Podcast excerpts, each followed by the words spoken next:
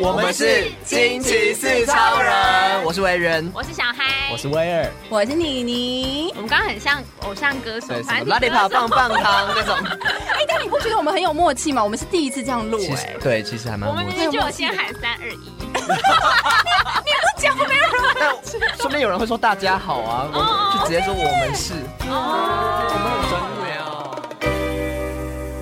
业啊。惊奇二超人来喽！我是维仁，是二超人，我是妮妮。没错，今天就是要继续来为维尼推荐电影，为你推荐电影。对，对，那今天就要讲的是什么？今天要讲我们两个人的私信片单。对，这个比较偏文青，因为大家知道我们就是偏比较影展咖。其实应该也还好啦，有一些还是有上院线的电影。反正就是我们看过二零二二私心很喜欢，然后想要分享给大家。如果说大家可能有一些可能大家没看过，然后我们私心很想要觉得，嗯，嗯，这部片你一定要看的那种片。对，今天呢，我们两个人其实都个别列了一些自己的二零二二私心片单，然后就要一一的介绍给大家知道。没有错，我们现在欢迎妮妮的片单。OK，那其实我觉得我今年呢、啊，年度爱片可能。最爱的是这一部哎、欸，我不知道为什么。哪一部？它是一部非常非常小品的片子，它叫做《迷你网红十倍秀》，甚至没有上院线，这是应该在金马上的吧？对对对，我在金马影展上面看的。然后因为它是 A 二四出品的，基本上 A 二四出品的电影，它就一定有挂保证，品质保证，没有错。然后原本一开始还没有抢这部片哦，但后来因为听说评价好像很不错，嗯，所以我后来就还是买了这部片到金马影展的电影院去看，一看不得了哎、欸，怎么说？因为这部我真的没有抢到，是感动的。它是一部非常温暖的片子，然后它虽然说是一个很轻松的小品，可它很温暖、很可爱，然后又很迷人。嗯、它主要呢就是在讲说这个迷你网红是谁。它其实是一个有长角的贝壳。那这个小贝壳呢，因为一场意外，有被迫和他整个的贝壳大 family 分开，然后就只剩下了他跟他的贝壳奶奶一起过生活。哦，好，那这个男主角呢住进了房子里面，发现了这个小贝壳的存在。他就觉得很有趣，于是呢就拍摄他的这个 vlog 放在串流平台上面，然后把他塑造成了一个迷你小网红。然后因为他成为迷你小网红之后，发现哇，这个网络的力量很大，或许可以借由这些网民们帮他找回他的 family。哦，对，所以整个故事呢就是以一个伪纪录片的方式，以一个 vlog 的方式，然后再拍摄他如何去寻找他的这些家人。哦，好可爱哦。对，那我觉得很棒的一点是呢，他其实。这部片虽然来讲，他没有什么样子的 剧情可言，就是一直在找家人，有点像是因为他是 vlog 的方式，所以有点像日常。我们吃饭，我们睡觉，我们怎样子，然后他是靠不断的大量对话去堆砌起这部电影的。哦，可是呢，他却可以在那个小贝壳的同源同语当中去谈关于分离。嗯，不论说是他跟这个贝壳族群的分离，或者是这个摄影师他可能是因为他跟他老婆吵架了，所以他必须要搬家的这个分离，又或者。是贝壳奶奶的年事已高，然后要从这个世界上离去的分离。嗯，然后也谈了一些生命的起落，可能这个成长过程当中有悲有喜，可是你的生活不会一成不变，你必须要不断的去探索，不断的去发掘新的事物。其实蛮励志的。对，然后最重要的是、嗯、这部电影它谈的还是关于交流的这个概念，因为现在这个社会嘛，它发展的很快速，然后可能人与人之间都不再彼此的关心。嗯，可是如果说呃，无论说是你这个实际上的。人们啦，或者在网络上的朋友啦，其实你都必须要好好的去真心以待。然后不论说你是陌生与否，你都需要跟人去产生交流。这好适合现代，就是网络时代的一部电影。对，对，所以也是就是导演想要传送给观众们的一个概念，嗯，希望大家都可以借着这部电影，然后再重新回到那个 get together 的感觉。希望这部电影可以上院线，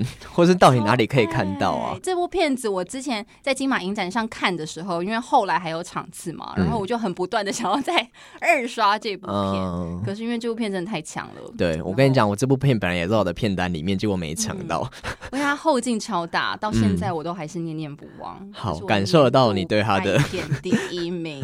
好，那再来还有哪几部你想要特别推荐的吗？有想要特别推荐的，可能是这个世界上最烂的人，听说你也很爱，对不对？对对，等一下我的片单里面也会有。我觉得世界上最烂的这个人哦，可能也跟我的状态嘛，everybody 的状态都一样。你说我们是世界上最烂的人吗？你是吗？你觉得你是？某部分会这样觉得啦，对不对？我也会觉得我是世界上最烂的人，因为可能每个人。的生命当中都会有一些焦虑啊、迷惘啊，或是很矛盾的成分呢。你好像觉得说自己无论做什么决定，好像都不知道这个决定到底是不是正确的。那做出了这个决定，好像都在伤害其他人，好像每个决定都是为了自私自利、自我而存在，然后都没有管到他人的感受，就会觉得自己好像是不是一个世界上最烂的人。嗯，但到电影最后，你就会觉得有一种温暖，就会觉得其实你可能以外人来看，你就觉得嗯，他真的蛮烂的，或是或是你自己就是其实会有点投射，就是其实你也不是真的坏人，但就是你可能有很多的焦虑，很多的犹豫，就是你会导致有可能不小心就伤害到其他人，但其实就是一直还是会有一个人会觉得，其实你已经很好了。对对，就是你到最后其实会觉得，就很多东西就是你有各种不同的角度去看，嗯、然后当然一定大家都会有一些很烂的地方，或是可能自己很连自己都受不了自己的地方。对对，但其实就是有一些东西，我觉得只要没有什么为非作歹，就是其实我们都是基本上我们本质都没有想要去伤害别人。对对，那其实有时候我也也不用这么苛刻吧，就是虽然很烂，但是总是有些地方是就是是好的。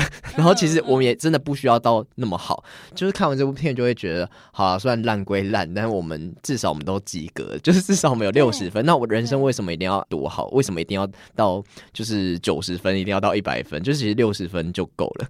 对对对对对，嗯、而且我觉得导演很聪明的是，他用了一个三十岁，你知道我们这个年纪，通常三十岁对我们来讲是一个大坎嘛，嗯，所以他就用了一个三十岁的女主角，然后来去延伸整个主题，然后就可以感觉到，更可以感觉到，就是三十岁那个时候的一些躁动不安存在，大家就可以去做自己的一个投射在里头。对，而且好像就是过了那个门槛之后，就是在那个很混沌的阶段结束之后，好像你就会变得重新焕然一新，然后开始更更有自信，或是觉得更自在吧。对，虽然说那个过程是非常非常的痛苦，而且很挣扎，你根本就是在一个黑暗当中的，可是你就是必须要撑过，然后你可能才会有不一样的观点，对于自己的人生到底未来该往哪个方向走。嗯、对，我觉得就是一个必经的过程。没错。嗯、那接下来维园有什么样子的推荐吗？刚刚我已经说了两部了。好，那我觉得我的也是偏比较私信一点，就是其实我很喜欢的第一名，是我看完那部片的时候，我就觉得怎么会有一个这么完美，然后这么好看的电影，然后马上我就在。我的动态上面说，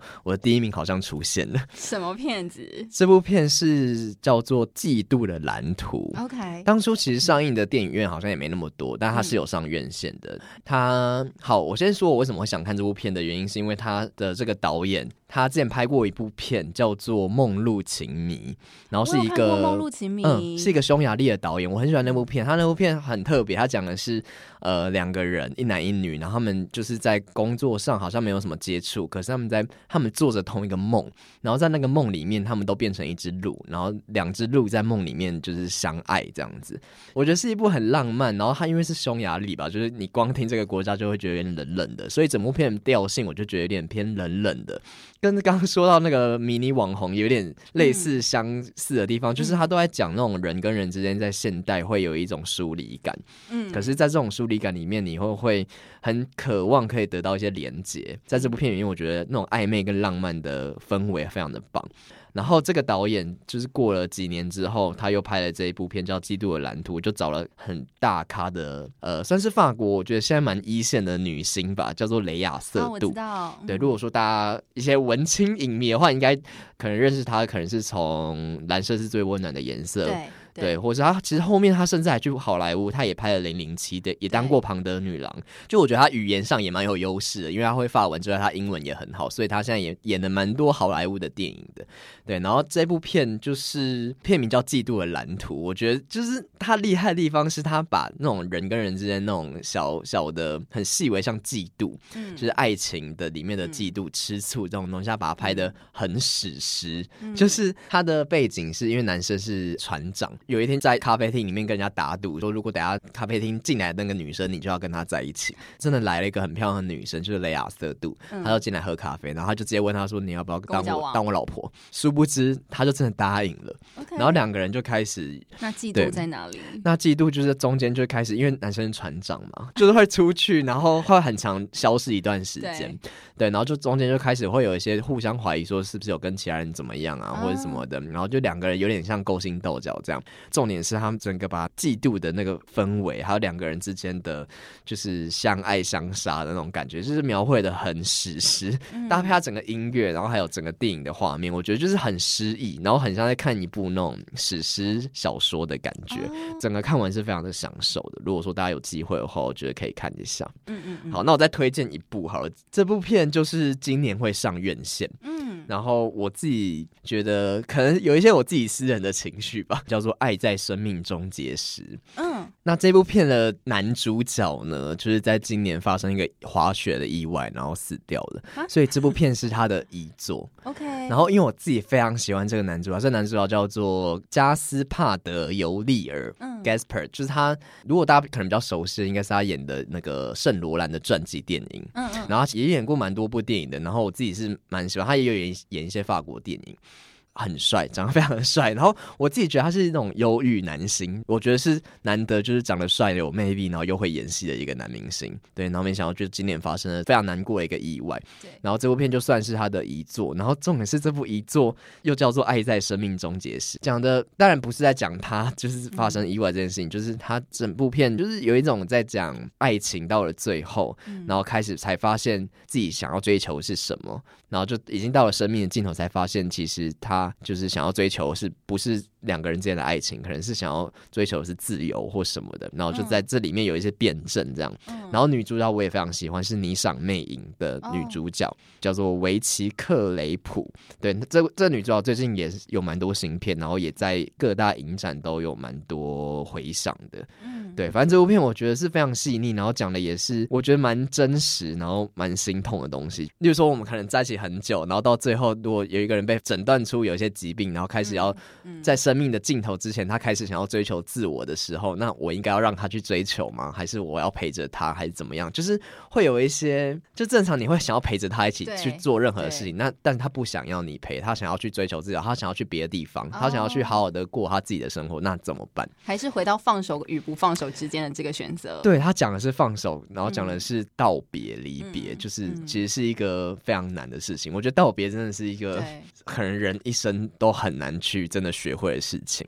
对，嗯、那这部片看完之后心情会很沉重吗？其实会，而且因为他最后又写的好像要献给这个男主角，然后看到男主角的名字一出现，我就觉得天哪，就是他真的不会再有新电影出现，然后就觉得好难过。嗯、对，然后又真的因为在电影的结结尾，就是也会有一点点道别的感觉，所以就真的好像看完这部电影，就是好好要跟这个男主角道别的感觉。嗯，对，所以看完之后，你就会觉得人生真的蛮无常的，然后又反映了最近疫情的这个 状况，就是因为今年疫情，然后又就是我觉得好。好像是因为疫情的关系，然后就大家就会觉得说，就是好像疫情带走了很多人，但其实每年都走了很多人啊。但是就是疫情的关系，会让我们觉得好像生命是一件对放大，然后觉得生命是一件很无常的事情，嗯、然后就是让我们逼着我们要去学会道别这件事情。对，其实现在也是过年的期间嘛。嗯、说实在的，我们也是要跟虎年来做道别啊。对，对对过年那边讲这个，搞不好大家你知道过年已经有点太开心了，有时候还是需要让心情沉。沉淀一下的时候，可以看一些比较让心安静的电影。对对，我觉得生命的议题确实是我们一直都在思考，然后也一直要逼着要面对的事情。以上介绍了大概四部电影嘛，那说实在的，我们还列了很多的清单，还是我们快速的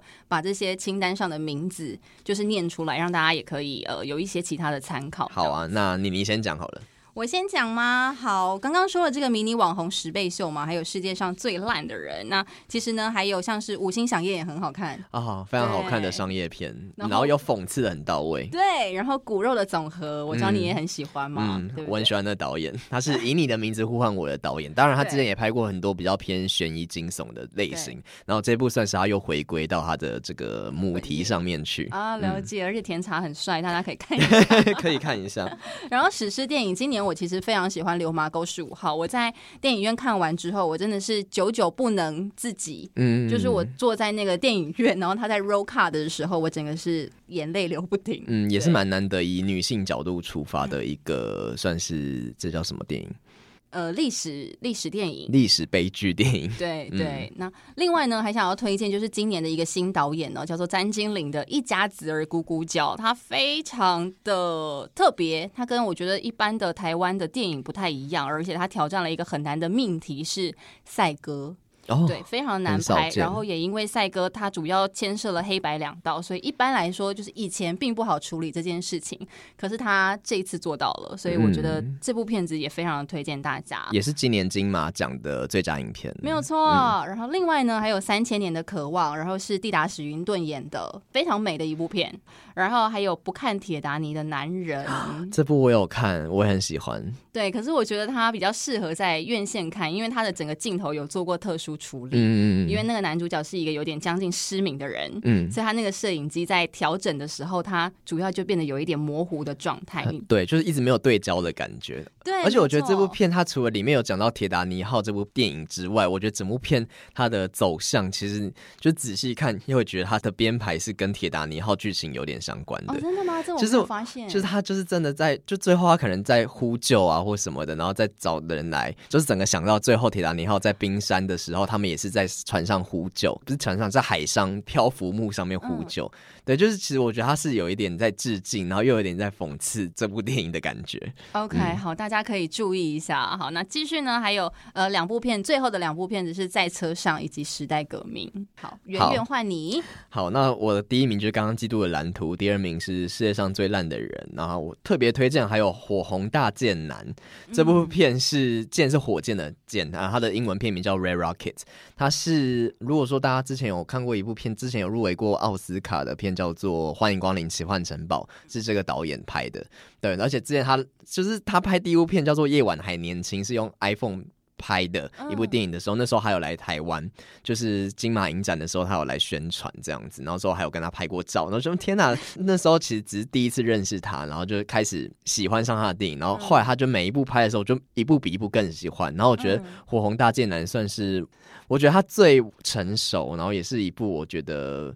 会让我觉得，嗯，这个导演真的是有拍出他自己的风格的一部片，这样好。但希望这部片会上映，因为现在是没有看到院线的计划。好，然后在《爱在生命终结时》，《七五计划》是一部日本片，Okay. 然后他在讲的是，因为日本现在高龄化社会很严重嘛，其实全球都是，但日本算是全球排名可能数一数二的一个国家。嗯嗯嗯、对，然后讲的是，那如果这么高龄的时候，是不是可以开始有一些安乐死的？哦的这个政策、嗯这个、议题的讨论，对，okay、但这个政策我自己觉得非常的敏感，因为就是、嗯、其实这有点牵扯到伦理道德问题，对，就是到底生命的价值是什么？真的人老了之后就应该要去安乐死吗？什么的？嗯、可是如果不安乐死的话，那整个状况、整个经济会被拖垮，会被拖垮，那怎么办？嗯、就是其实这是一个非常的现实，但是又牵扯到伦理道德问题。但我觉得这部片它用了一个非常温柔的角度去讲，它用一个女主角就是已经面临到。呃，就是可能在生命终结前，oh. 对，然后开始有去思考这件事情，用一个比较特别，我觉得这导演是一个新导演，然后可是我觉得他拍的整个角度啊非常成熟，然后也是一部我觉得节奏非常舒服的电影。对，okay, 七五计七五计划，然后再来就是《爱你让我自由》，是一部偏压抑的，呃，在讲男同志的一部电影。那我自己觉得也是描绘的非常的。很压抑，然后但是又会觉得我很喜欢这部片的结尾，结尾我觉得非常的浪漫。然后再来是《泰》这部片，现在也在串流平台可以看到，是一个非常猎奇的片。然后当年也得到了坎城影展的最佳影片金棕榈奖。然后再来就是在车上，也是非常的今年讨论度非常高的一部日本电影。嗯然后《妈的多重宇宙》，自己觉得是今年我看过最有创意，然后又娱乐性最高的一部电影。好爱，嗯，然后再来《疯狂副作用》，富是富有的富，也是一部这部片是也是得到了坎城的最佳影片、最佳金棕榈奖，然后也是一部非常的讽刺，然后娱乐性也非常的高。同时，你也会去反思，就是这个社会的阶级，就是资本主义啊，或是它里面讲了有点在批判资本主义，就是到底有钱人跟就是他们的生活是怎么样？对，就可以会去有点反思，就是到底这个社会资本主义出了什么问题？这样，然后再就是我刚你你有说到的骨肉的总和，然后还有高原上的家屋，是一部我觉得蛮特别的，就是它讲的是在一个高原上，然后他们那个民族的习性就是他们会养。落马》，讲的也是偏生命的议题啦。就是主角是一对老夫妻，后来就是因为他们的孙子来造访他们，然后觉得他们因为那个地方就开始有一些连政府都不太想管，然后连水都开始缺水啊，或者有一些大家都已经开始离开这个城镇，老夫妻就坚持想要继续住在那里，然后孙子一直希望可以把他们带到城市里面去，然后就讲了关于这个世代对话，然后又关于就是因为那个老先生开始有一些身体上出了一些问题，开始要面临就是也是生命终结，都是这种议题的电影，开始去思考说那到底。就是这个社会到底我们应该要跟着时代前进吗？还是应该要捍卫我们的家园，然后继续在这个地方就是完成我的生命这样子？对，我觉得今天我看到蛮多电影都跟生命有关，有可能也是因为疫情的影响，就是开始有很多电影都在探讨生命的议题。或是你长大了，嗯、现在 开始对于一些生命啊、出生死亡、啊、对啊，偏偏严肃，但我觉得也是一件蛮值得思考、偏哲学的问题。好啦，以上呢就是我跟维园的私心片单，二零二二年的，会不会太冷门？应该不会吧？这明明就很好看，我跟你讲，真的很好看，拜托大家去找。我在讲的时候，讲的时候都会觉得有点心虚，但真的是个人口味。但我觉得一定会有人也很很喜欢这些电影，因为的确有一点微偏门了。但是我觉得真的是我们介绍，真的是就是品质保证吧，就是品质保证哦，质感跟娱乐性兼具。对，迷你网红十倍秀一定要看哦。好，还有季度的蓝图也是我第一名。好，我去找来看。OK。好，如果说大家有想要推荐我们的私信的电影的话，也欢迎到我们的 IG 来留言。我们的 IG 是 R I D E M E P L 四 Write me please，一起交流交流一下。没错，那兔年也祝大家新年快乐。然后电影看到吐，他电影看到吐，但是酒不要喝到吐，这样。OK，好了，拜拜，身体健康。